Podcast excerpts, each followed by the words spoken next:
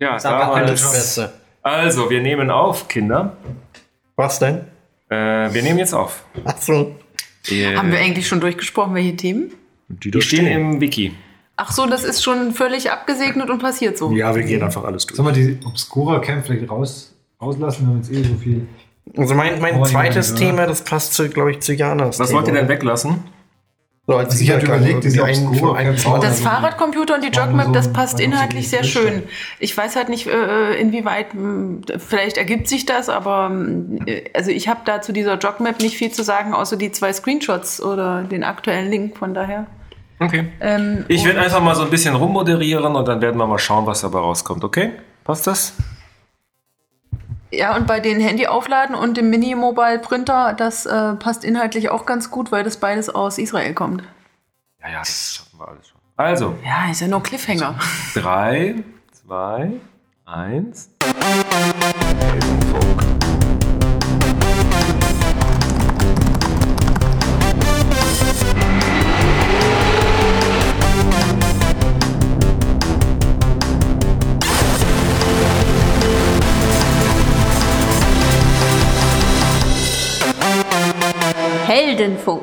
Hallo und herzlich willkommen zum Heldenfunk Nummer 71. Diesmal aus dem Studio München und mit ganz neuem Equipment. Wir hoffen, dass dieses Equipment gut für euch anzuhören ist. Und äh, wieder dabei ist Jana Kupfer. Hallo Jana. Hallo. Und Martin Uhl. Hallo Martin. Hallo Konstantin. Und wir haben den Johannes Schlüter. am Hallo, hallo Zuhörer. Und Rolf Kersten ist auch wieder da. Servus. Und der Andreas Huber ist da. Grüßt euch. Jo, und wir haben uns für euch wieder ein paar nette Themen überlegt. Und wir fangen einfach mal an mit dem beliebten Thema Heimautomatisierung. Was ist das? Heim-EDV. ja, das hast du angeschleppt, Johannes. Was Ja. ist eigentlich Heim-EDV? Heimautomatisierung. Heimautomatisierung. Heimautomatisierung. Ja, also ich hatte irgendwie die Situation, dass mir irgendwann mal diese Philips, ähm, Philips Hue-Lampen in die Hände gefallen Mhm. sind, die man ja farblich steuern kann, bunt einschalten, Farben ändern, was weiß Ja. ich. Irgendwie per App steuerbar und sonst was. So eine hatte ich auf der Weihnachtsliste, aber die ist dann irgendwie nicht, die hat der Weihnachtsmann nicht gebracht. Ja, ich meine, die sind für das, was sie wirklich können, relativ teuer. Mhm. Ähm, aber die, die liegen bei mir irgendwie rum oder hängen rum, besser gesagt. Und dann habe ich irgendwie über einen anderen Weg gesehen, dass es eine API für die Fritzbox gibt, dass die melden kann, wenn da jemand anruft. Okay. Und habe irgendwie eine Software gefunden, mit der ich all so ein Zeugs verbinden kann. Mhm. So, die, so dass ich mir so eine Funktion mal gebaut habe, das ähm, hat jetzt wieder nichts mit Licht zu tun, aber das kommt dann nachher wieder rein, dass wenn ich das Telefon abhebe, geht meine Musik aus. Ah, cool. Das Ähm, ist praktisch. Aber meinst du damit das Telefon, also das Handy oder das? Das, also momentan auf dem klassischen Telefon. Okay. Ich bin noch irgendwo auf meiner To-Do-Liste steht noch die App fürs Handy drauf, Mhm. aber To-Do-Listen bekanntermaßen groß. Und in dem Kontext hatte ich mich dann ein bisschen mit dem Thema Heimautomatisierung beschäftigt, was ja ein riesiges Thema ist, wo man viel rein investieren kann. ja. Zeit, Geld und sonst was. Ich habe neulich am Rande mitgelesen, dass meine Fritzbox das angeblich kann, aber ich habe jetzt nicht recherchiert, was ich sonst noch alles Ja. dafür tun muss. Und bin dann eben auf die Software OpenHub gestoßen. Also Mhm. HAB, nicht der Hub mit U. Äh, den Ah. Home, Automation, Home Automation Bus. Okay? Da ist er dann mit U. Mhm. ähm, was, ein, was eine Java-Anwendung ist, die man, die ich jetzt zum, auf einem ähm, Raspberry Pi laufen lasse, Okay? Die mit allen möglichen Heimautomatisierungssystemen sprechen kann. Die kann mit der Fritzbox sprechen, die kann mit dem, ähm, die kann mit diesen Philips-Lampen sprechen, die kann Cool. mit ähm, klassischen Installationsanlagen sprechen. Das heißt, ähm, es gibt zum Beispiel fernsteuerbare Heizungs ähm, Elemente. Thermostate Ja. ähm, die dann eben auf Temperaturen reagieren, dass ich dann zum Beispiel eine Programmierung machen kann, tagsüber möchte ich es warm haben, nachts möchte ich es äh, kalt haben. Dann kann ich das an den Google-Kalender anbinden. Das heißt, wenn ich im Urlaub bin und auf Reisen bin, dann möchte ich bitte nicht beheizt haben. Wenn ich daheim bin Okay. und einen Homeoffice-Tag habe, dann möchte ich es eine andere Temperatur haben, als wenn ich irgendwie unterwegs bin. Und solche Programme kann ich mit dieser Software ähm, eben entsprechend konfigurieren. Und dann kann man das Ganze natürlich noch weiter ausreizen, das Thema, indem man hingeht und sagt, ich kaufe mir jetzt das volle Sensorpaket, was ich jetzt nicht gemacht habe, weil da, da zahlt man sich. Ach, die Software muss man kaufen. Nein, nein, also Hardware-Sensoren. Ach, die Hardware-Sensoren, okay. Das heißt, dass ich dann eben feststellen kann, wann habe ich denn mein Fenster offen, weil wenn ich mein Fenster aufmache, möchte ich nicht heizen. Ja. Dann soll bitte meine Heizung ausgehen und sobald ich das Fenster zumache wieder, dann soll er einmal die Heizung voll aufdrehen für eine Zeit, um wieder hochzuheizen. Wie werden denn die Sensoren angebunden? Das, da gibt es einen Stapel von Systemen und dieses Open Hub ist offen, kann mit allen möglichen. Ähm, wo ich jetzt momentan so ein bisschen auf, auf im Internet mir günstig ersteigert habe, ein paar Thermostate, ist von diesem Homematic-System, wie das heißt. Das sind, ähm, das sind dann Dinge, Thermostate mit einer Batterie drin, die dann auf Funk Ja. an eine Basisstation gehen und sich damit melden können. Und die Basisstation hat einen XML-RPC-API, mit dem es dann mit dem Open Hub reden kann. Okay. Ähm, und damit kann man das dann alles wunderbar durchprogrammieren. Was dann dazu führt, dass ich jetzt hier auch in meiner Tasche, man hört es klimpern, einen kleinen Funksender habe mit vier Tasten drauf, mit denen ich meine Lichter jetzt inzwischen in der Wohnung ein- und ausschalten kann. Das heißt, ich gehe aus der Wohnung raus, drücke einen Knopf und in der ganzen Wohnung sind die Lampen aus. Was für Reichweite hat es? Das reicht für mich in der Wohnung im Treppenhaus. Das heißt, ich kann es von vor der Wohnungstür problemlos machen. Wirklich auf Distanz habe ich es nicht getestet. Wo ist da die Verbindung zu den Lichtern? Ist das dann so Spezialsteckdosen, die du dazwischen steckst? Die, Oder? die, Lampen, die Lampen haben Ethernet-Komponente, die eben an meinem Netzwerk dranhängt. Und die Basisstation von, den, von diesem Funksender und von den Thermostaten hat die Ethernet-Schnittstelle und äh, dieses Open Hub verbindet das dann softwaremäßig. Okay, cool. Also jede Lampe ist, hat eine WLAN-Schnittstelle oder was? Ja, ich habe, ich meine, meine Z Wohnung, das ist eine, eine Dreizimmer, Zwei-Zimmer-Wohnung mit Küche, Bad. Ähm, Küchenlicht ist nicht integriert in das System.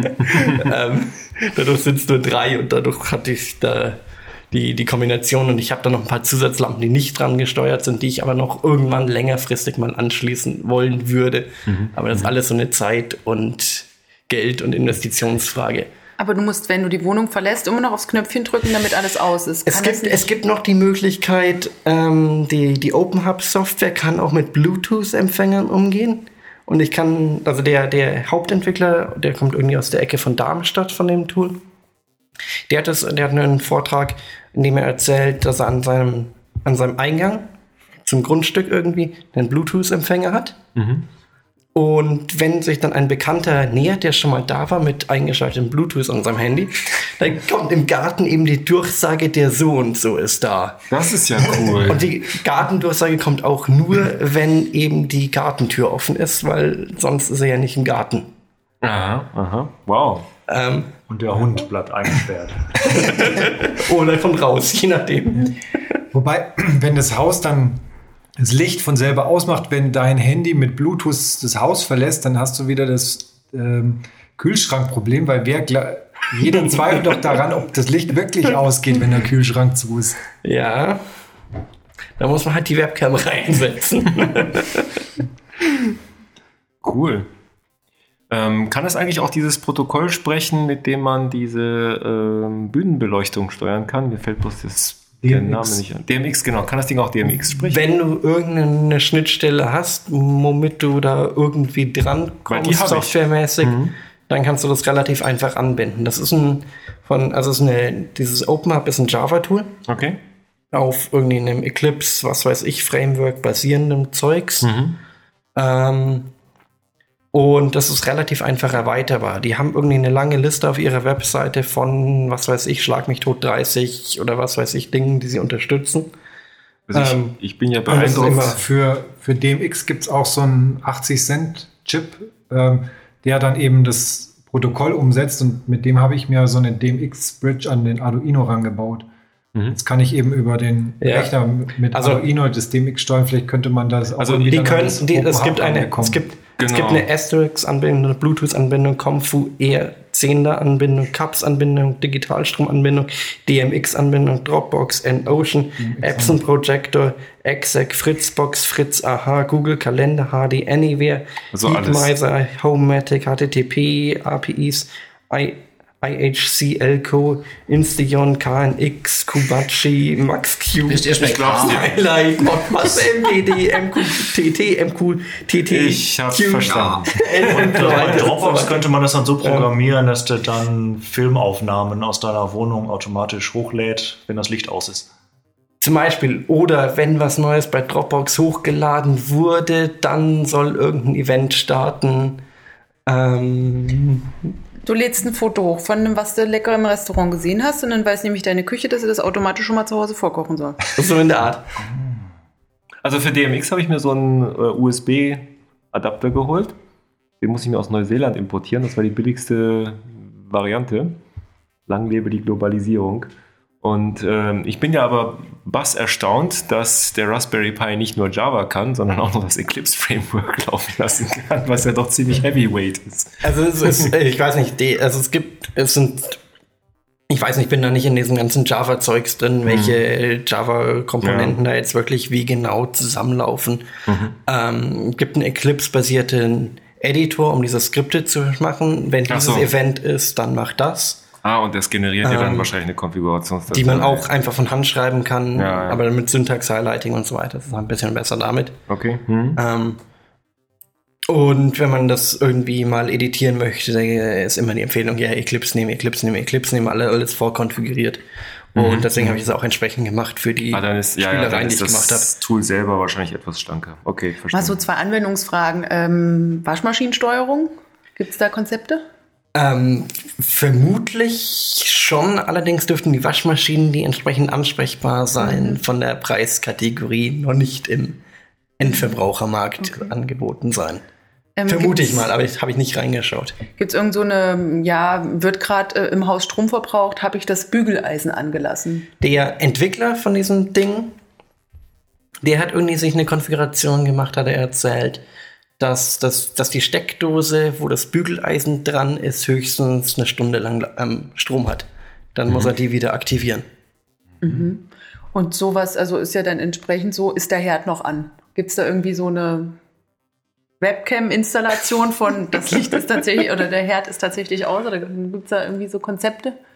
Ist, weiß ich nicht. Also da, das habe ich mir jetzt nicht angeschaut. Ich habe da wirklich nur so die, die ein paar Spielereien wie berichtet gemacht.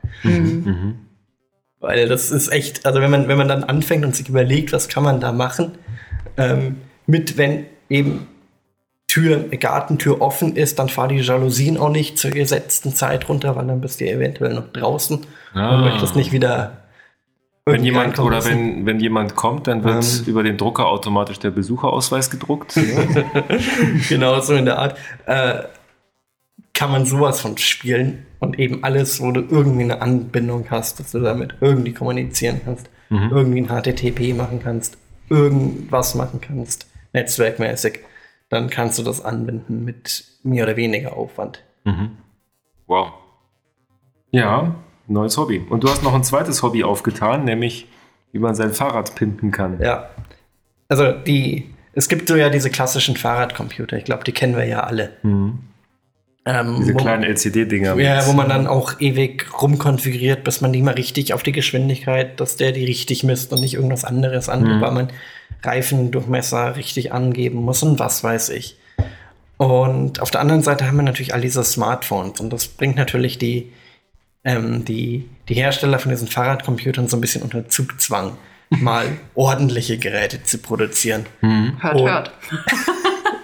Und der, der, der, die, ich bin jetzt letztens auf den, auf, bei Garmin auf das neueste Produkt von denen irgendwie gestolpert, den, den Edge 1000. L- Kostet läppische 500 Euro, der, der Fahrradcomputer. äh, und den, also was, was die Fahrradcomputer immer schon können, ist, dass sie eben die moderneren per Funk mit eben Sensor für Trittfrequenz und so weiter kommunizieren können. Ähm, was der auch noch macht, ist die Integration in die Schaltung. Das heißt, wenn man so die, die Shimano D2 Wow. elektrische Schaltung hat, dann kann er ihm anzeigen und mitprotokollieren, wann ist man in welchem Gang. Elektrische Schaltung. Ja, ja. Ja, natürlich. Tore, irgendwas, wie viel, oder nee, wie heißen die? Das Die Ohren heißen die alle. Aber wieso Ja, aber es gibt elektrische Schaltung? elektrische, Ist das dann so die eine. präziser. Der, die, die ist, der, der Punkt, wie Jana sagte, ist, die elektrische Schaltung, die kann genau präzise auf den Punkt schalten, äh, wo das wo das Kettenblatt ist. High-End. Das ist wirklich, Teuer. das ist wirklich Schalter auch. ganz genau ist, wo du beim Schalter immer mit der Justierung schauen musst, dass du das, das kleine Ritzel und das große Ritzel irgendwie als Grenzen einstellst und hoffen musst, dass die Übergänge auch genau passen. Kannst du dafür jedes Ritzel einzeln einstellen. Das ist da, das ist da, das ist da, das ist da. Ja, dann und dann ist ein relativ und kleiner geht's. Den du nur auf dem Hebel machen musst und er schaltet das dann Und der interessiert sich dann mit Laser ran, dass er das Ich dann weiß genau nicht. trifft. dass ich habe das, das, ich hab das System. Ich finde das, Woher kommt der Strom dafür? das Akku. Nee, aber, aber das, ist ja, das ist ja voll logisch. Das ist ja wie beim Auto. Dann sagt mir nämlich der Fahrercomputer, wann ich einen Gang höher schalten muss. Ja, oder er schaltet von selber einfach höher. Also eine Automatikschaltung fürs Fahrrad. Ja, stimmt. Das ist ja noch besser. Genau. Und das fand ich dann schon ganz, ganz, ganz beeindruckend, dann da mal schnell 500 Euro so für so einen Fahrradcomputer. Was kostet denn so eine. Schaltung? Was kostet so eine elektrische Äh, Die Schaltung? kostet dann auch irgendwie vierstellig. Irgendwas. Vierstellig. ja, ja. Also ich weiß, dass die, dass es von Garmin gibt es dann auch noch die Pedale, um eben zu messen, wie viel, wie viel Watt man gerade produziert, weil das braucht man ja auch. Äh, die kosten irgendwie 1500 Euro. Also ich habe ich hab gerade am Wochenende mit viel Gefluche ein Fahrrad für meine Tochter zusammengeschraubt. da hat das ganze Fahrrad 150 Euro gekostet. Dann, dann zu diesem Fahrradcomputer gibt es noch die Fernsteuerung. Da muss man gar nicht mehr selber fahren. Das ist ja praktisch. Nein, nur für den Fahrradcomputer. Das, das Problem, das hatte ich ja jetzt auch letztens. Ich war jetzt äh, letzte Woche irgendwie in der Schweiz unterwegs. Das macht dann so bip, bip, wenn War du dein dann, Fahrrad bin dann, parkst bin, oder was. War dann, war dann oben war dann oben auf einem Alpenpass, denk mir, ist ja schöne Aussicht, drück auf Stopp auf meinem Fahrradcomputer, weil ich jetzt hier nur rumstehe, ein bisschen rumschiebe, möchte ich nicht protokollieren, weil ich da Den Schnitt versauen.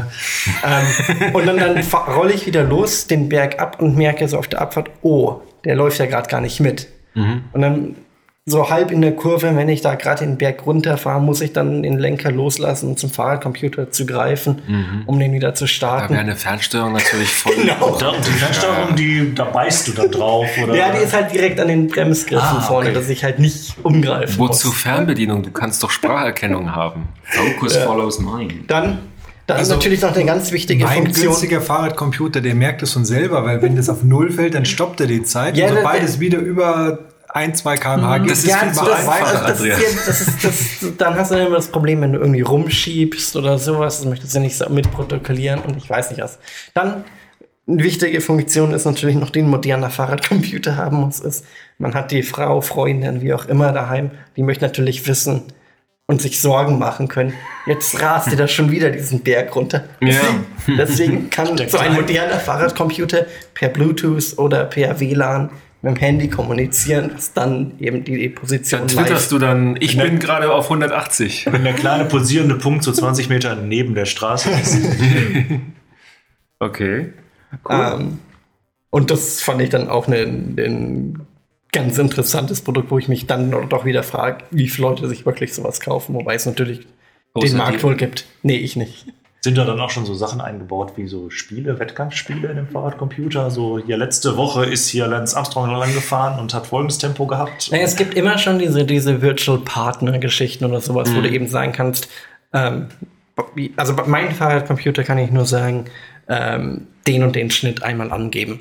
Den nimmt er dann auf den Durchschnitt für die ganze Strecke, was natürlich Mhm. nicht wirklich schön ist, wenn ich da irgendwie einen Berg drin habe, den ich, den Berg fahre ich irgendwie mit 10 km/h hoch Mhm. und runter mit irgendwie 50, 60, 70 km/h, keine Ahnung.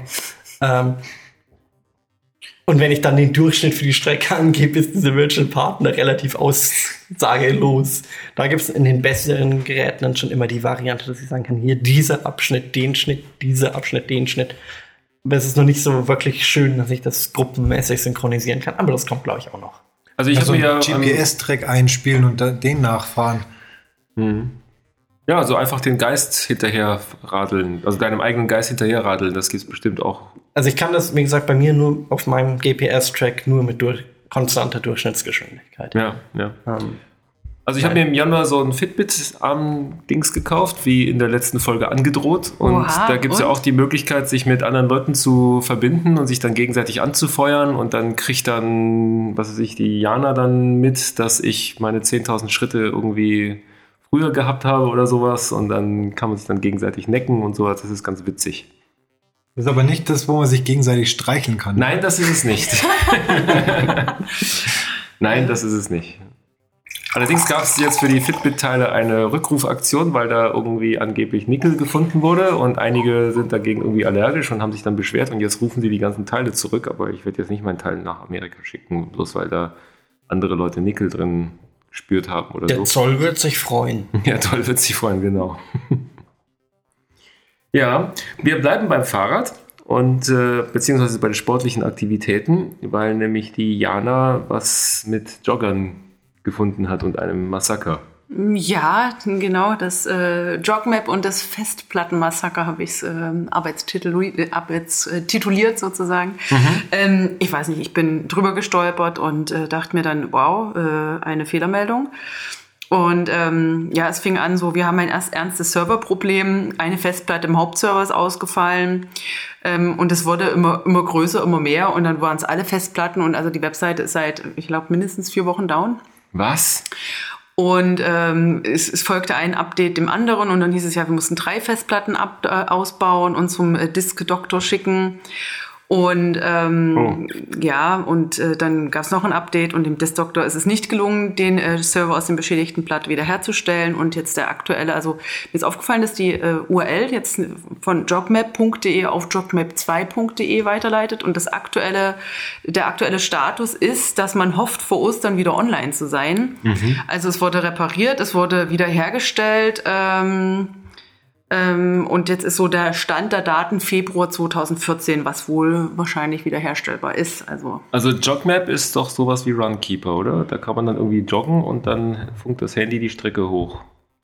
ich weiß es nicht genau, weil ähm, vorher habe ich mich nicht intensiv mit Jogmap beschäftigt und äh, wo ich jetzt geguckt habe, war es beschränkt Wo, verfügbar. wo trackst du denn deine Laufstrecken mit? ähm, Runtastic. Runtastic. Ah.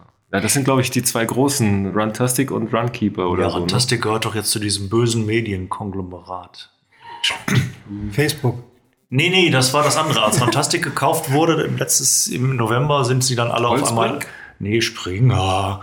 Springer, oh, okay. Und, äh, ja, ich weiß es ja. Ist ein, ist ein Österreicher. kenn mich in der Rantastic, aber Ja. die Landschaft Springer, nicht die aus. Gekauft. Aber ich nehme die auch, weil das sind die einzigen, die mit meiner tollen Mio Alpha zusammenarbeiten. Dieser Pulsuhr, die ohne gut funktioniert. Ja, gibt es irgendeine Querverbindung, dass man die Leute, die da bei Runtastic ist, mit den Leuten, die dann bei Runkeeper sind, irgendwie verbinden kann? Oder ist es wäre dann die schön, Strahlen wenn man kreuzen da und dann. die gleichen Freunde hätte. Die Ja, auch. weil ich weiß überhaupt nicht, wo der Rolf läuft. Und der Rolf weiß gar nicht, wo ich laufe. Und äh, das ist wie der große Graben, ne? Naja, und Ja, aber wie wollt ihr dann Verstecken spielen? Und Ja, das der macht der Osterhase. Konstantin ja immer. Der, der, der, postet, der postet immer stolz, dass er jetzt acht Kilometer gelaufen ist und dann will man mal wissen, wo er jetzt eigentlich gelaufen ist und dann darf man die Karte nicht sehen. Ja, dazu musst du nur einen Account bei Runkeeper aufmachen. Da muss ich sein Freund bei Runkeeper werden, aber da bin ich ja gar nicht. Egal. Tja. Das hat bestimmt Jogmap besser, besser gelöst, aber Also wir, jetzt nicht wir erfahren. drücken Jogmap alle Daumen und Genau. hoffen, dass sie sich dann eine vernünftige ähm, redundante Backups, ja, oder? Backup Strategie überlegen. Oder? Andreas, wie wär's? Backup? Server-Backup? Back- Genau. Server-Backup und ein automatisiertes Setup-Skript schadet auch nicht. Und, ja. Ja, ähm, ich glaube, Jogmap hat auch so ein bisschen Community im Background, wo auch so Laufthemen m, diskutiert werden. Das hat Runtastic jetzt zum Beispiel überhaupt nicht. Da gibt es nicht so eine Art Forum. Mhm, mhm. Ähm, also, Braucht man das? ja, eben, weil das diskutieren die Leute doch eher auf Facebook oder. Fein. Und der Andreas hat jetzt was mit der Feuerwehr gefunden. Was ist das denn? Latünglata. ähm, ja, mein, mein Sohn, der ist drei, ähm, der hat jetzt das nächstgrößere Bett bekommen und er hat sich ein Feuerwehrauto gewünscht. Und deswegen sind wir jetzt dann erstmal in den Baumarkt und haben Holzplatten ge gekauft, um das Außen mit Türen und Dach und ähm, ja, Leiter und Rädern zu versehen. Und anschließend habe ich ihm dann noch mit ähm, einem Arduino und zwei bauen, blauen Ikea-Bechern ähm, Blaulicht drauf gebaut. genau, und jetzt kann er dann. Ist das eigentlich mein Arduino, den ich dir mal geliehen habe? Nee, das ist ein neuerer. äh, aber Ein neuerer. Okay. genau, also das ist ähm, der, der Arduino, der da drin ist, den habe ich für ein Zwei-Jahres-Abo CT Hex bekommen. Ach so. Da gab es den, den Leonardo im Angebot. Dann habe ich mir, die habe ich mir eh schon ein paar Mal gekauft, dann habe ich die mal abonniert. Mhm, mhm. Und jetzt hat er ein Feuerwehrbett mit. Genau. Aber da kann man doch bestimmt was Intelligenteres machen als ein reines Lauflicht, oder? Oder? Ja, wie gesagt, das war halt einfach. Zum Beispiel könntest du das mit äh, Johannes. Genau. Ja, einfach, das- einfach an die, an die, an die notwendigen Schlafrhythmen programmiert. Ein Lichtkonzert zum Einschlafen. Mit Genau. Präsenzsensor. Und auch in der Früh zum Aufstehen dann gleich mit Sirene und Feuer. Äh, Genau. Blaulicht, ja. Genau. Naja, dann nachdem das Bett natürlich einen USB-Anschluss hat, dann kann man dann Ja. das auch gleich ins ähm, Hausnetz integrieren. Ja. Dann natürlich Feiertage berücksichtigen und so weiter, dass man da ausschlafen kann. Gibt es eigentlich irgendwas, was man mit Arduinos und Pferden machen kann? Weil meine Kinder sind nicht im Feuer, also sie, sie sind schon so ein bisschen im Feuerwehrmann Sam-Fieber, wenn das dann läuft, aber eigentlich ist, sind das eher Pferde. Also ich ha hatte mal, ähm, weil ich überlegt hatte, wegen Sirene oder so, habe so kleine Module gefunden, wo man dann irgendwie ich glaub, 200 Sekunden Ton reintun kann und die vom Arduino aus ähm, triggern kann. Pferde also dienen. eventuell wäre es, dass du da irgendwie so, Okay. einen- so einen Pferdesound ähm, integrieren kannst. Okay. Also ich habe auf der, ich weiß, das war die Urban Art Fair, da Mhm. haben welche aus so ein bisschen Elektroschrott ähm, was gebastelt. Mhm. Ähm, war ganz, ja, ein bisschen Festplatte hier und ein paar äh, Schaltkreise drauf und das mit Lötkolben und Wasserbechern und Ja. ähm, war ganz, ganz puristisch, aber äh, war im Prinzip immer das Prinzip Lichtquelle und was da vorstellen, was ich drehte. Und selbst wenn du einfach nur einen äh, ganz normalen durchsichtigen Plastikbecher hast und da irgendwelche blauen, äh, durchsichtigen Schnipsel mit ein bisschen irgendwelchen Draht und irgendwelchen pinken Perlen. Und das ist, wenn es gerade asymmetrisch ist und wenn sich das dann dreht, ähm, das hat äh, auch sehr äh, schöne Lichtreflexe an die Wände geworfen. Gab es auch zum selber Zusammenlöten für, glaube 20 Euro rum. Also die haben da so aus Elektroschrott was zusammenbasteln. Es kommt ein bisschen in die Richtung, wo es ein bisschen sowas äh, zum in, in den Schlaf hineingleiten. So Albtraumgeneratoren, so mit Monstern, die ja Schatten an die Wand werfen. Uh. Also ich sehe gerade, der Martin hat auf seinem iPad vor der Nase ein Feuerwehrauto. Ist das dann das vom Andreas? Hast Das du ihm das gerade rübergeschickt oder? Ich hab's in unserem Ah, das ist das Wiki gepostet. Darf ich denn das Foto nachher in den Würfel einbauen, Ja. damit wir das mal sehen? Super. Ja, wir haben jetzt gerade die große, pa dank Martin haben wir jetzt die große Party hinter uns. Wir haben nämlich QR-Codes getauscht wie die Bekloppten. nämlich die, die große Key Party, die große Systemhelden Key Party hinter uns. Denn was haben wir denn für Keys ausgetauscht? Ja, ähm, wir haben Three Markeys ausgetauscht. Eine von den Sachen, wo ich mir sage, das ist noch eine verhältnismäßig sinnvolle Anwendung für diesen QR-Code, weil da, damit wird im Prinzip dann tatsächlich sichergestellt, dass auch derjenige, mit dem ich glaube, mich zu unterhalten, auch derjenige ist, der zu scheinen vorgibt. Und naja, also jetzt müssen wir vielleicht noch ein bisschen zurücktreten und schauen, über was wir unterhalten uns überhaupt. Äh, das Thema hier ist der Instant Messenger Threema. Und äh, für wen das immer noch nichts sagt, dann müssen wir das Stichwort WhatsApp erwähnen. WhatsApp hat da sehr viel User aufgeräumt und dann hat Facebook WhatsApp aufgeräumt. Ähm, hat sehr, sehr viel Geld äh, hingezahlt und jetzt heißt natürlich WhatsApp, denen war es mit der Privacy, hm, na gut, die haben halt den pragmatischen Weg gewählt und äh, den pragmatischen Weg, den zieht da Facebook auch sehr. Es sind zwei sehr pragmatische Firmen zusammen und manchen Leuten könnte dieser Pragmatismus im Thema Privacy nicht mehr ganz reichen und äh, deswegen haben sich ein paar Leute, ich auch, umgeschaut, welchen Messenger kann man denn verwenden, der das eben etwas ernsthafter sieht. Woher kann ich denn jetzt wissen, dass die Threema-Leute es ernst meinen? Ja, das ist natürlich eine grundsätzlich extrem schwierig zu beurteilende Frage, weil um das absolut zu beurteilen, müsstest du jetzt tatsächlich die ganzen mathematischen Hintergründe, Hintergründe hinter all diesen Ja, kriege ich denn den Source Code zum Beispiel? Man kriegt leider den Source Code nicht komplett. Es wird äh, dokumentiert, welche Verschlüsselung verwendet wird. Es wird dokumentiert, welche Verschlüsselungsbibliothek verwendet wird. Und es wird eine Möglichkeit anzu angegeben, mit der man sich den Traffic von Ihnen anschauen kann und selber dann in Kenntnis all der Sachen, also zum Beispiel seinem eigenen Private Key, den öffentlichen Key, mit dem man sich unterhält, kann man das dann abspielen und selber nachvollziehen. Okay. Ist klar, dass das eine gewisse Vertrauenssache ist, weil man hat den Source Code nicht, man weiß nicht, ob es tatsächlich so ist. Irgendwo muss ich hier der Firma Casper Systems aus der Schweiz, das, damit werben sie sich auch, wir sind in der Schweiz, alles Service in der Schweiz, das Casper Source sagt sich. Nur gut, irgendwo muss man ihnen natürlich auch vertrauen. Das Okay. ist ganz klar. Ähm, der schöne Aspekt ist eben der, es ist nicht nur so, dass sie einfach sagen, wir nutzen Verschlüsselung, sozusagen auch welche Verschlüsselung zu nutzen und dass tatsächlich auch für jede Verbindung ein extra Key verwendet wird. Ich meine, WhatsApp nutzt auch Verschlüsselung, aber für alle Verbindungen und alle User nur ein einziger Key. Über also alle Millionen WhatsApp-User gibt es halt ein Key. Ist, Na gut, auch Verschlüsselung. Yeah, Verschlüsselung. Hm?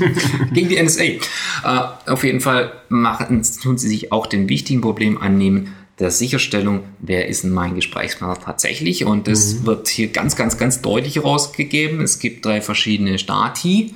Einmal sozusagen äh, unbekannt, roter Punkt, dann leicht bekannt, zwei orange Punkte und super sicher bekannt, drei grüne Punkte. Und das mit dem super sicher, das haben wir hier gemacht, weil wir kennen uns ja alle Sicher, einigermaßen hier. Und äh, jeder kann Naja. sein Handy vor, ja, den da, den da nicht so. Äh, und äh, jeder kann dann sein Handy mit diesem QR-Code äh, vorzeigen, man kann das abscannen und dann äh, kann man sich doch sicherstellen, dass derjenige, also ich habe dann im Prinzip für den Fach, äh, im Fachjargon den, den Public Key äh, direkt ins Handy eingeladen und es ist dann sichergestellt, dass derjenige ist, weil sonst könnte man problemlos eine Man-in-the-Middle-Attacke machen. Ich kann auch verschlüsselt mit äh, demjenigen, der mir das Konto leer räumt, kommunizieren. Das ist genauso verschlüsselt. Aber ich will das eigentlich nicht haben und äh, damit ist es echt wichtig, dass diese Authentifikation und die Verschlüsselung eigentlich immer zusammenarbeiten. Mhm. Ja, fein. Dann haben wir jetzt alle unsere Stream-IDs getauscht. Genau, deswegen hatte ich eben ursprünglich auch Text Secure vorgeschlagen, weil das hatte ich mir jetzt ursprünglich geholt, weil ich gesagt habe, wenn ich von WhatsApp weggehe, dann will ich halt eine, eine richtige Ende-zu-Ende verschlüsselte Lösung, die auch Open Source ist und Text Secure ist eben Open Source.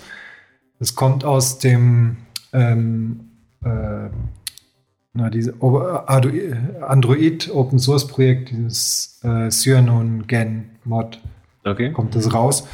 Ähm, und da ist, kriegt man äh, halt wirklich den Open Source Code und kann sich ähm, das Text Secure selber kompilieren und hat Mhm. ähm, und Text Secure ähm, ist ein Ersatz für die normale SMS MMS App. Das heißt, ich kann auch meine ganz normalen SMS drüber verschicken. Allerdings, wenn Text Secure feststellt, dass der Gegenpart ähm, auch Text Secure einsetzt, ähm, das machen sie eben auch über einen Abgleich ähm, der Handynummern über den Server, ähm, dann ähm, wird hier entsprechend eine, eine Ende-zu-Ende-Verschlüsselung mit ähm, einem OTR Version 2, also ein verbessertes ähm, äh, OTR-Verschlüsselungssystem durchgeführt. Okay. Mhm. Was ich ganz lustig fand bei diesem Austauschen von diesen IDs bei den Drema-Sachen, es hat mich ein bisschen an Poken erinnert. Ja, das stimmt. Das hatte sowas von Poken. Ja. Poken ist aber auch schon ziemlich alt, nicht? Weiß nicht, also es war so 2009, als ich das letzte Mal etwas von Poken hörte. Ja, schon ein halbes Oder, Jahrzehnt. wobei das war nicht verschlüsselt. Ganz früher hat man mal mit dem Palm Pilot und mit, mit, mit, Infrarot, mit ja. über Infrarot hat man sich ja, geguckt. das war cool. Da hat man die Apps noch über Infrarot von, also es gab eine App für Palm, mit der du die Apps über Infrarot auf einen anderen Palm transferieren Richtig, richtig. So haben die sich viral verbreitet. Und bevor es den Palm gab, da gab es ja noch den Newton. Da ging das ohne App. Genau. Und da, da konnte man auch irgendwie die Apps über Infrarot hin und her tauschen. Da hat man dann richtige Partys Bevor es den gefeiert. Newton gab, da gab es den C64 und da hat man Disketten getauscht. Der war aber nicht richtig transportabel. Da Der war nicht Infrarot in der Ah ja, Der- transportabler. Ich habe einen SX64, der war schon transportabel, wenn man so eine 8 Kilo Ding. Ja, Der noch. Oh, Oh. muss man mitbringen. Kann ich schon mal Machen wir machen. mal einen SX64 Heldenfunk. Wir machen mal so einen C64 Heldenfunk. Mit SX. Heldenfunk Retro. Läuft der noch, der SX64? Ja, der laufen. Mit diesem Mini 3 Zoll Bildschirm. Ja, naja, 13, ein bisschen mehr als 3 Zoll ist schon, also 5 vielleicht. Also so, so, ein- so, Ja, so ein es größeres Brotzeitbrettel-Handy könnte von der Größe schon rankommen. Ja. Ich würde sagen, auch, ich würde auch sagen, so ein, so ein Samsung-Handy ist größer als der Bildschirm Hast du auch einen Competition Pro Joystick das? selbstverständlich.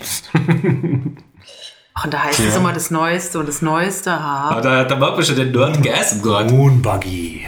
Ja, Moon. Übrigens ist das eine äh, Überleitung, weil eins meiner Lieblingsspiele auf dem C64, das war C5 Trading Company, bei der man ein, äh, der Commander eines Raumschiffes war und eine neue Inkarnation des gleichen Spielprinzips ist. Die hatten wir ja mal in einer alten Folge, das war FTL oder Faster Than Light, ein Independent Game, das glaube ich sogar über Kickstarter Ja, es wurde über Kickstarter finanziert. Ja. Und davon gibt es jetzt, das hast du herausgefunden, Da gibt es jetzt die iPad-Version, die Ja. im Prinzip sich schon lange hat angeboten. Mhm. Und die ist auch wirklich sehr schön umgesetzt. Das Spiel macht mindestens genauso viel Spaß wie auf einem normalen Rechner, wenn nicht gar noch mehr darauf, weil man kann es einfach starten, äh, spielt mal ein bisschen und äh, wenn man es wieder wegnimmt, dann wird man danach wieder, wenn man es wieder startet, genau. Vor allem saugt es nicht deinen. Akku leer, weil ich habe es nämlich auf, dem, auf meinem Laptop gespielt und sobald man dieses Spiel auf dem Laptop startet, fängt der Lüfter an zu röhren und es, es äh, saugt die Batterie leer wie drei Flash-Applikationen gleichzeitig. Das ist echt böse, das Spiel. Also es ist echt spaßig und es, sind, es hat auch noch ein Content-Update gegeben, so dass es, es macht jetzt nochmal mehr Spaß, all die neuen Sachen nochmal zu erkunden. Das Content-Update gibt es auch für alle äh, User des Spiels bisher. Also wer sich schon früher Ja. mal gekauft hat, der kann, kommt auch noch in den Genuss. Aber diese, die FTL-Version fürs iPad ist sehr empfehlenswert und wer auch noch so ein bisschen Spaß daran hat, sein eigenes Raumschiff zu managen, zu micromanagen, der sollte sich das unbedingt mal anschauen. Was kostet es denn? Das kostet, glaube ich, 8,99. Okay. Ja gut, die, die äh, PC-Mac-Version, die hat ja, glaube ich, 10. Das kostet 10 ungefähr Dollar gleich gekostet. 10 Dollar. Also es ist, glaube ich, der 10 Dollar Preis. Aber es ist Range. das Geld tatsächlich wert. Es ist Absolut, richtig ja. gut. Ja. Ja, Elite auf dem C64 hat mal 40 Mark gekostet.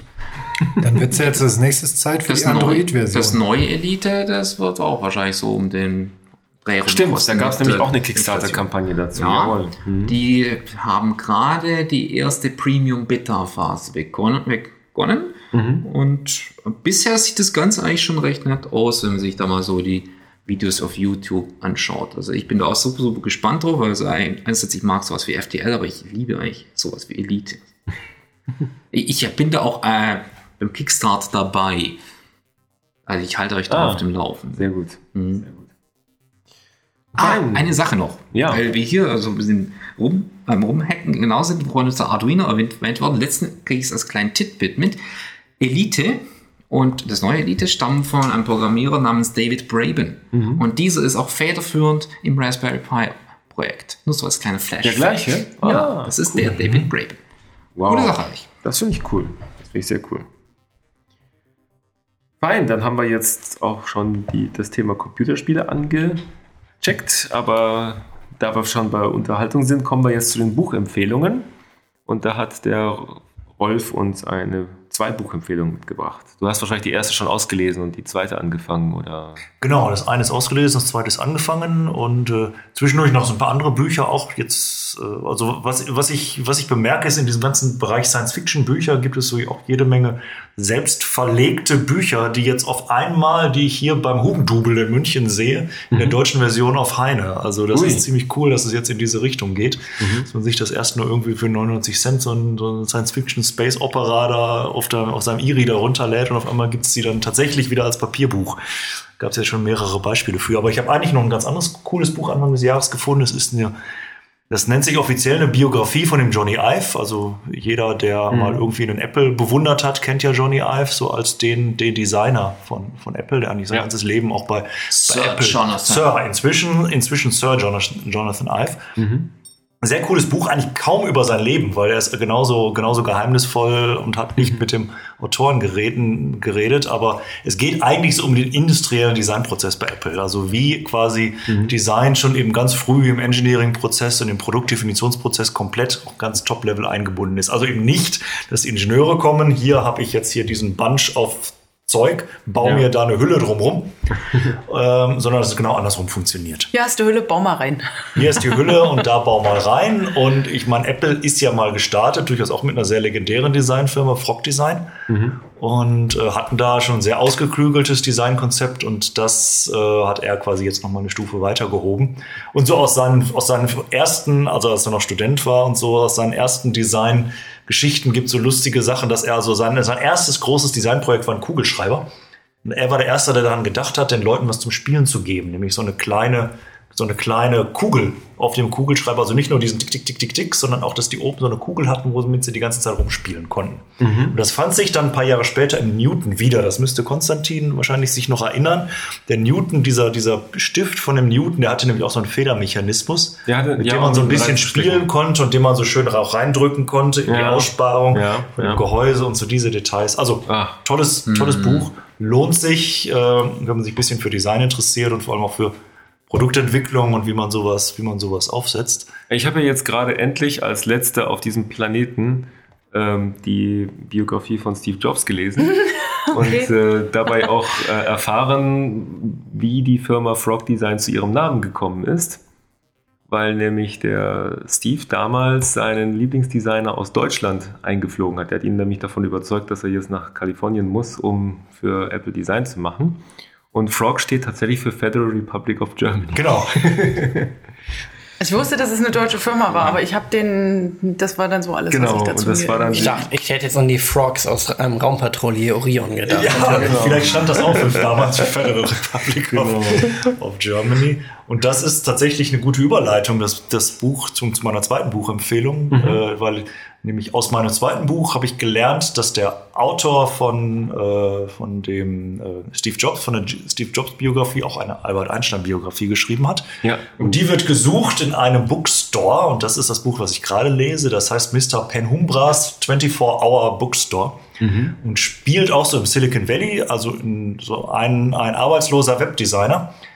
Im Silicon Valley. im Silicon Valley ein arbeitsloser Webdesigner hat halt so einen Nachtjob in einem komischen Buchladen, der sehr Harry Potteresk aufgebaut ist, Okay. wo es also Bücher zum Verkaufen gibt, zum Beispiel die Biografie von Steve Jobs oder die von Albert Einstein und es gibt einen hinteren Teil mit meterhohen, äh, mit meterhohen Regalen mit irgendwelchen komischen Büchern da drin und Leute, die die holen und zurückgeben und da ist irgendwie ein System dahinter und er versucht das rauszukriegen und gerade ganz frisch heute in der U-Bahn ist dann eben jetzt eine und er programmiert in seiner Langeweile, programmiert er nachts mit Ruby eine Visualisierungsapplikation, wo welche Bücher stehen und wer sich die ausgeliehen hat und ähm, was da für ein Konzept hintersteht. Und okay. hat er jetzt ein ganz nettes Mädchen von Google kennengelernt, die Ui. Data Scientist ist. Und äh, es entwickelt sich sehr gut. Also es hat sowas von Silicon Valley Story.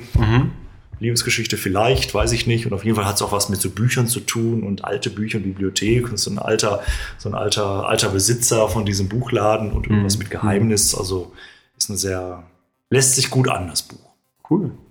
Ja, und der Martin hat uns noch ein, eine Buchempfehlung mitgebracht. Ja, und zwar in dem Fall ist es tatsächlich so, dass ich über auf diese Buchempfehlung durch äh, Fernsehserie gekommen bin. Und zwar viele von euch kennen wahrscheinlich die Serie Dexter, die da Die Serie. die Serie Dexter, ja. In welcher Staffel läuft die? Die ist ab jetzt? 18, die darf ich noch gar nicht gucken.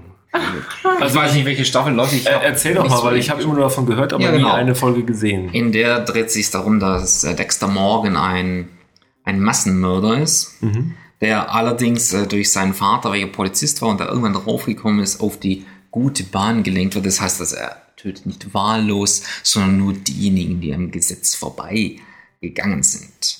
und äh, diese TV-Serie, die basiert tatsächlich auf einem Buch und im Prinzip auf dem ersten Buch Darkly Dreaming Dexter von Jeff Lindsay. Und der hat aber nicht nur ein Buch geschrieben, sondern der hat bisher schon sieben Bücher zum Dex- Text geschrieben. Und nur das erste Buch ist tatsächlich in der TV-Serie verarbeitet worden. Das entspricht ziemlich genau der ersten Ui. Staffel. Und danach gehen die auseinander. Also die TV-Serie ist unabhängig weit, weiterentwickelt worden wie die Bücher. Und äh, das heißt also, wer eine, nicht genügend Episoden in der TV-Serie bisher schon hat, der kann dann noch die weiteren Bücher lesen und bekommt noch mehr Text damit. Und das ist schon ganz nett. Ich kann es also wirklich jedem empfehlen, das mal durchzulesen. Bei der TV-Serie bin ich gar nicht bis zum Ende bisher vorgegangen. Einfach in Ermangelung der Zeit. Das Tolle an einem Buch ist einfach, ich nehme es zur Hand und ich lege es weg, sobald es mir passt. Und bei der TV-Serie muss man halt doch die Dreiviertelstunde für eine Episode sich Zeit nehmen. Und das habe ich in letzter Zeit eher selten. Somit ziehe ich die klassische Buchstabenliteratur Wirklich nur vor. Ja, Das also erinnert hier, mich ein bisschen, an. sorry, es erinnert mich ein bisschen an diesen Game of Thrones äh, ja, League oder wie auch immer von dem Lehrer, der quasi seine Schulklasse damit äh, zur Raison brachte, indem er sagte, wenn ihr sofort sa ruhig seid, dann sage ich euch, wer als nächster stirbt. Das finde ich super toll. Das ist bestimmt dieser eine twitternde Lehrer, der auch immer irgendwie da so einen Blog hat über Das Game of Thrones und alle anderen. Es, es, gibt so einen, es, gibt so einen, es gibt so einen twitternden Lehrer, der eigentlich, Nur ein. Nur eine. eigentlich, eigentlich mehr über Game of Thrones schreibt als über seine Schüler. Ist vielleicht Also- auch besser. Game of Thrones habe ich ja noch nie geguckt, aber ich äh, finde immer die Kommentare meiner Töchter sehr lustig, wenn ich dann Love-Film anmache und dann auf dem Bildschirm irgendwie dieser Splash-Screen kommt, wo dann irgendein Poster äh, gebracht wird. Da war dann zum Beispiel äh, irgendwie so ein apokalyptischer Aliens greifen die äh, LA an und da ist eine Horde Hubschrauber, die dann zu irgendwo einem, einem Kriegsgeschehen fliegt und meine Töchter meinen so, oh toll, Hubschrauber, die ein Wettrennen machen und so. Ne? Hinten so die brennenden Säulen und Rauchsäulen und dann, und dann war dann irgendwann mal auch so ein Poster zu Game of Thrones mit so diesem alten König auf diesem gigantischen Thron und dieser Thron ist irgendwie nur aus Schwertern aufgebaut und dann ist da noch so ein schwarzer Rabe oder Das ist sowas. nicht der alte König, das ist die Hand. Na gut, Whatever. Ähm, ich kenne mich da ja nicht aus. Auf jeden Fall alter Mann auf Thron und der Thron besteht nur aus Schwertern und meine kleine Tochter meinte dazu, warum hat er so viele Messer? Der ist ein Küchenchef. Er ist der Küchenchef, genau. Ja, Dexter erinnert mich äh, eigentlich nur an eine meiner Lieblings-Cartoon-Serien, nämlich Dexter's Lab. Habt ihr die schon mal gesehen? Oh ja. Das ist doch cool. Also Dexter's Lab. Es gibt Dexter's Lab ist eine Cartoonserie von einem Russen, der nach Amerika eingewandert ist als kleines Kind und den man offenbar zu lange vor die amerikanischen Zeichentrickserien gesetzt hat, weil er dann plötzlich alles in sich aufgesaugt hat und dann anfing eigene Zeichentrickserien zu machen, die ziemlich freakig und ziemlich witzig sind. Und eine von den Zeichentrickserien, mit denen er bekannt geworden ist, also der, der Russe heißt Gendy Tar- Tarkovsky. Und ähm, die äh, Serie, mit der er bekannt geworden ist, ist äh, Dexter's Lab. Da geht es um einen kleinen Jungen, der heißt Dexter. Der ist halt Erfinder und der hat dann natürlich die gigantische, megalomanische Erfinderwerkstatt in seinem Kinderzimmer mit einem Kleiderschrank, wo er dann reingeht und dann hat er eine gigantische unterirdische Halle mit Robotern und allem Möglichen, die für ihn alles Mögliche bauen. Genau, das ist er. Der, der Andreas hat ihn schon gefunden. Und da gibt es natürlich die, die abstrusesten Folgen, weil er nämlich auch eine kleine Schwester hat, die Didi heißt und äh, so nervig ist, wie eine kleine Schwester nur sein kann, mit viel Ponys, Das viel ich Ballett und niedlichen äh, Monstern. Die ist noch nerviger, als Konstantin es gerade erwähnt. Genau, und äh, die ihm natürlich alle, äh, alle Experimente kaputt macht. Also sehr witzig. Wer irgendwann mal die Chance hat, mal so eine Folge Dexter's Lab zu sehen, kann ich sehr empfehlen. Das habe ich Unglaublich vor- empfehlenswert. Ja. Wenn nur eine Folge anschauen kann, es gibt eine Folge, in der Tron parodiert wird. Ja, also es werden eigentlich alle möglichen Sachen auf einmal parodiert. Man muss sich vorstellen, dass es so ungefähr diese selbe Subversion von den Simpsons hat, aber noch, sage ich mal, zehn Jahre moderner oder so. Und wieso ist das relativ unbekannt oder? Das verstehe ich auch nicht. Ähm, wann habe ich das geguckt? Ich habe das, glaube ich, vor zehn Jahren mal geguckt oder sowas. Mein Bruder hat, ist auch ein großer Fan. Der hat, glaube ich, alle Folgen irgendwie gesammelt auf VHS oder mal gefunden oder so. Egal. Also Nicht Video kann ich mir 2000. empfehlen. nee, nee, ich, das gab es damals. denke, da ist Texas Lab wohl neuer. Und nach Dexter's Lab hat er dann die Powerpuff Girls gemacht. Das ist dann. Das, ist Da wurde es dann schlimm. Das ist schlimm. Also da hat er die Zielgruppe tatsächlich gewechselt, weil die Powerpuff Girls, da muss man, man stelle sich vor, in dem gleichen Zeichenstil, der auch sehr extrem ist, in dem gleichen Zeichenstil halt so drei kleine Cheerleader-Girlies, die dann die Welt retten, indem sie irgendwelche Das sind, Monster das sind Roboter, verhauen. diese Girlies, aber. Sind sie das? Nee, ja, das sind ja, ja, das sind. Äh, Das sind künstlich Superheldinnen. erstellte- So- Ja, künstlich erstellte Mädels sind es auf jeden Fall, ja. Echt? Oh, siehst du, du kennst dich voll aus. Na, Ich weiß nur das. ähm, es, es geht ja weiter, weil äh, im selben Stil wie Powerpuff Girls sind ja, ist ja dann My Little Pony. Aber das hat Nein. doch mit dem Tartakowski nichts zu tun. Ich weiß nicht genau wie weit, aber ich denke, die sind auch äh, irgendwo sind die auch miteinander verbunden. Wahrscheinlich die gleiche Schule oder so. Und bei, bei dem My Little Pony, da gibt es ja auch eine ganze Menge ziemlich verrückter Fans, unter anderem auch in der Geek-Szene. ja, ja, das stimmt. ja, lassen wir den Band Aber des wir waren ja bei dem- jetzt fallen über all diese Dinge, die wir gerade besprochen haben, oder? Wir waren ja bei den Buchtipps. Also ich habe noch einen Buchtipp, nämlich äh, vor kurzem gelesen. Der, der Rolf steckt mich ja immer mit irgendwelchen Science-Fiction-Autoren an und dann komme ich auf die Idee, alle Bücher von denen zu lesen.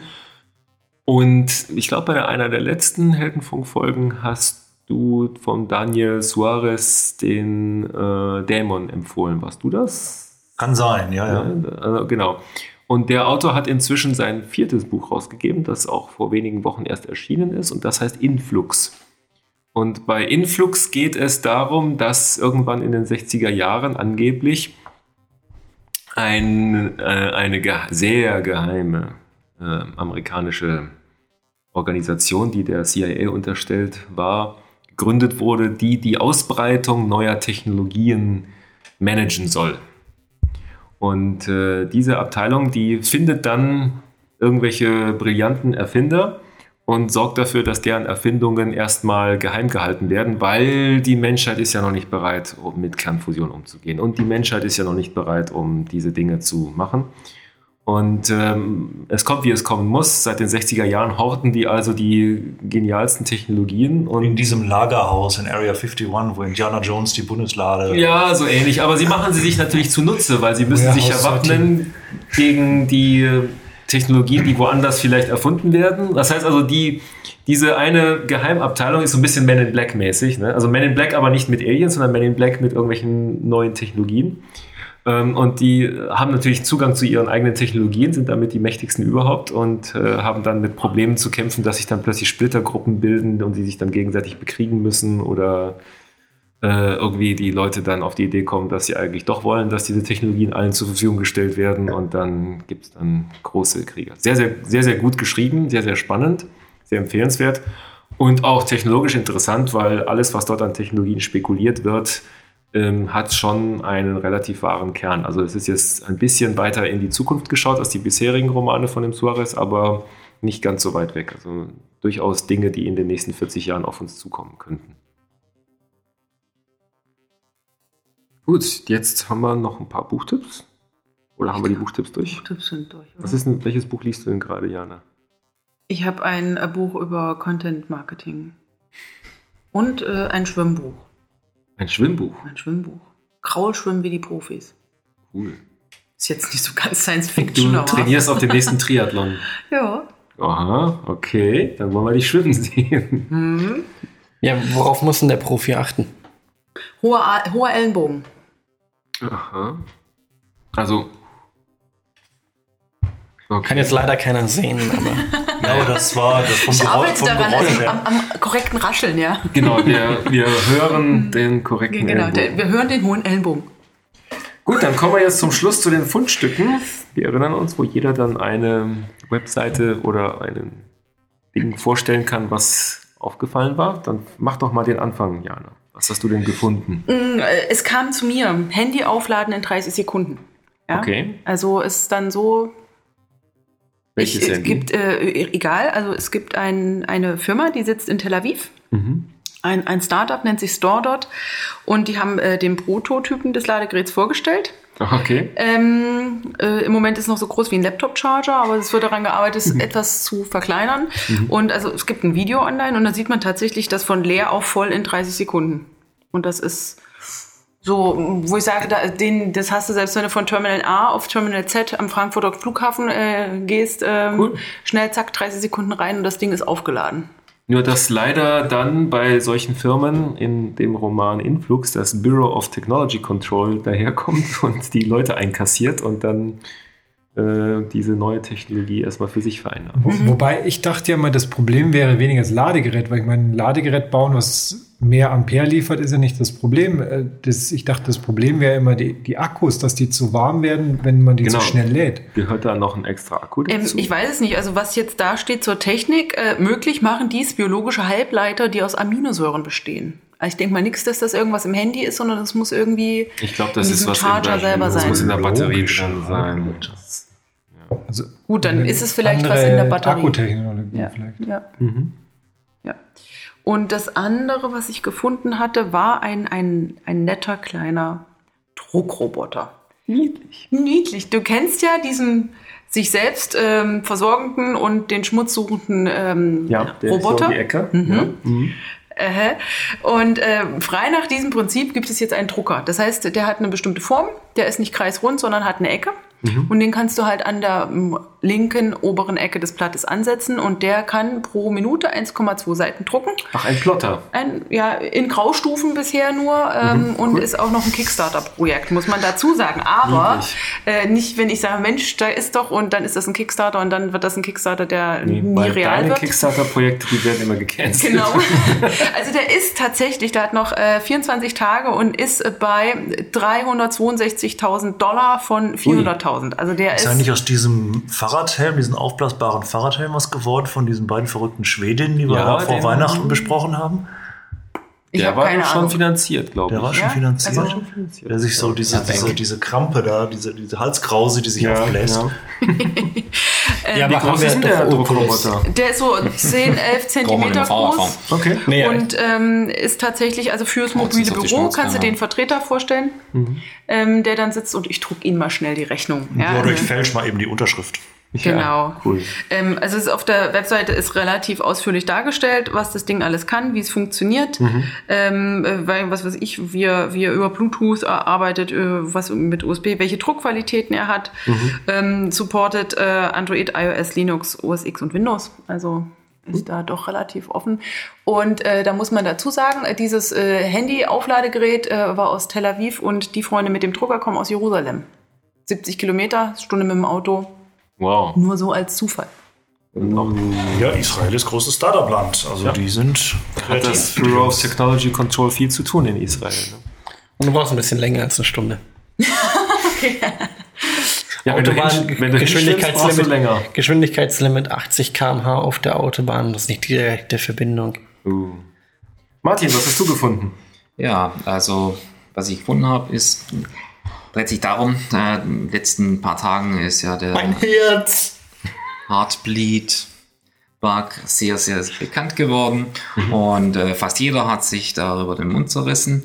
Äh, damit wir das nicht tun müssen, verweise ich hier auf äh, ein XKCD-Comic und äh, der Mr. Randall Munro davon hat sich die Mühe gemacht, in einfachsten Bildern zu erklären, was da eigentlich geschieht. Und Genau. das ist eigentlich sehr, sehr hübsch, das mal zu sehen, weil da sieht man eigentlich, äh, wie furchtbar die Situation ist, dass es solche Fehler in Computern überhaupt geben kann. Aber das möchte ich mal jedem selber sehen lassen, weil das bringt es richtig schön rüber. Wenn man sich das anschaut, dann wird dann das sehr, sehr klar und deutlich. Ich habe den Code gesehen, ja. Aber Bugs. So sind halt Bugs. Ja. Was heißt, du hast den Code gesehen? Ich habe mir den Code angeguckt. Den kann man ja, der ist ja öffentlich und da kann man dann reingucken und dann kann man sehen, dass das, was auf dem Cartoon ist, auch das ist, was gecodet wurde. Okay. Ziemlich wortwörtlich. Ja, und warum hast du das nicht rechtzeitig gemeldet? Ja, weil ich es natürlich erst gesehen habe, als alle drüber geredet haben. Ja, typisch wieder. Ja, was hast du denn für ein Fundstück uns mitgebracht? Nix. Nix. Bin ich nicht ein Fundstück ganz. Ja, du hast uns ja den Open Hub mitgebracht mit A. Fundstücke, wer hat denn noch ein Fundstück? Der Rolf hat ja nur Bücher mitgebracht, oder hast du ein Fundstück? Nee, ich sicher keins im Wiki. Dann hast du ein Fundstück. Ja, Andreas. wir haben da schon öfter mal diverse Versand-Webseiten Ja. vorgestellt und ich bin da über eine gestolpert, die heißt eingeweckt.de Mhm. und die vertreiben eingeweckte ähm, äh, Speisen. Das heißt, die sind ähm, Pizza im Glas. Genau, also die, die kochen, ko- kochen daheim, ähm, tun das in die, diese guten alten Weggläser, ähm, machen das dann mit so einer Wegmaschine haltbar und ähm, dann kann man das dort online ordern. Was heißt einwecken? Also heiß in das Einkochen. Glas und dann zumachen und dann Ja. luftdicht und so. Ja. Okay. Da kommt wohl irgendwie diese Maschine, die, die entzieht dann wohl irgendwie so die Luft noch oder so. Also das ist Okay. richtig dicht. Und was gibt's da? Suppen oder? Alles möglich. Also ich habe jetzt mal da geschaut, also es gab irgendwie so Chili und ähm, Mhm. vegetarische Bolognese-Soße. Also, ähm, Gibt's auch was mit Fleisch?